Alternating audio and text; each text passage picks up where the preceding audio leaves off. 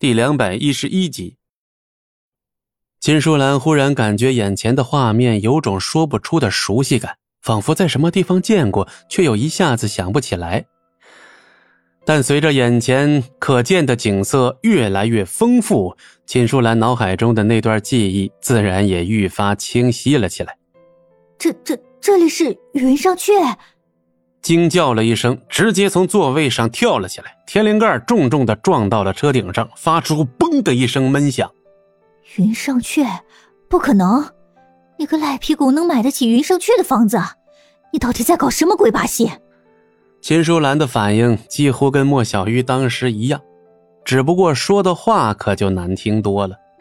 无论秦淑兰怎么急切的追问，戚不义就是不回话，一路开到了那栋别墅门前。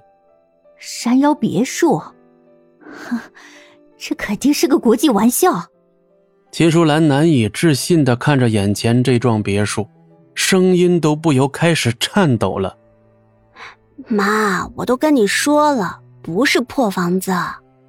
莫小鱼苦笑了一声，秦淑兰没搭理莫小鱼，狠狠的掐了自己胳膊好几下，仿佛是在怀疑自己没睡醒吧。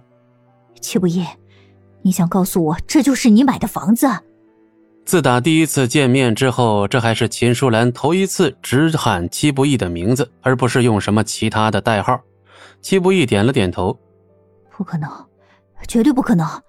这房子得多少钱啊？你能买得起？你怎么可能买得起？秦淑兰此刻就像疯了一样，嘴里反复着念叨着同一句话：“啊，前几天那个一亿八千的别墅，难道就是这？”秦淑兰忽然想到了什么，顿时吓得直接从原地跳了起来。一亿八千万，这可是一笔天文数字啊！好了，妈，我们进去吧，别着凉了。莫小鱼看着秦淑兰的反应，仿佛看到了之前的自己呀。呃，这真的可以进去？当然可以。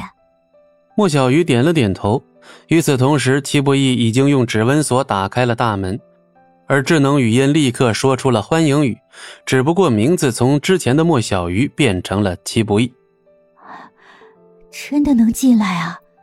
秦淑兰颤颤巍巍地走进大门，那模样仿佛一个八九十岁的老妪。等搬家公司把东西拿进来，看看还要置办些什么，明天一起买回来吧。好，莫小鱼没意见。秦淑兰被搀扶着坐在了沙发上，目光不断的扫视着四周，仿佛即便是已经亲身坐在这儿了，仍然不敢相信这是真的。戚不义，我问你。你哪来的钱买的这栋别墅？秦淑兰问了一个和莫小鱼同样的问题。别人送的。送？不可能，他是你亲戚啊，还送你这种豪宅？你别是用了什么非法手段吧？秦淑兰沉声质问，但戚不义却并没有再解释，摆出一副你爱信不信的架势。秦淑兰见状，立刻把莫小鱼拉到身边，再次询问了一遍。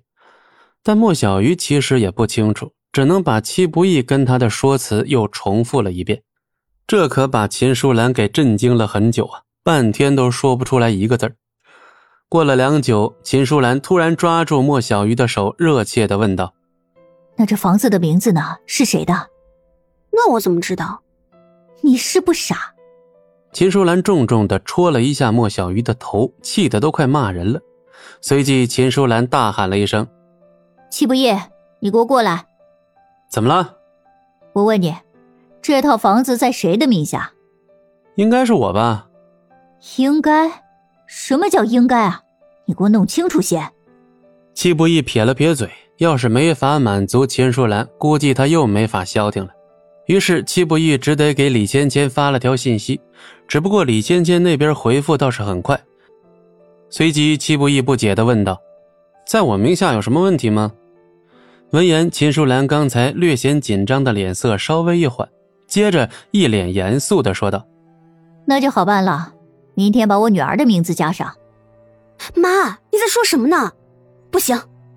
莫小鱼脸色一变，这种无理的要求，他当然不会同意呀。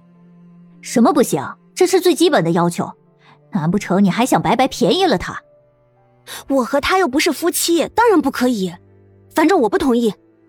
莫小鱼的态度也格外坚定。见状，秦淑兰索性就不理他了，板着脸看向了戚不义。不过没等秦淑兰再说话呢，戚不义笑着说：“哼，不就是加个名字吗？我明天去办。”哼，这还差不多。秦淑兰满意的点了点头，语气也缓和了不少。但莫小鱼的脸色可就没那么好看了。戚不易，你是不是傻啊？本集播讲完毕，感谢您的收听，我们精彩继续。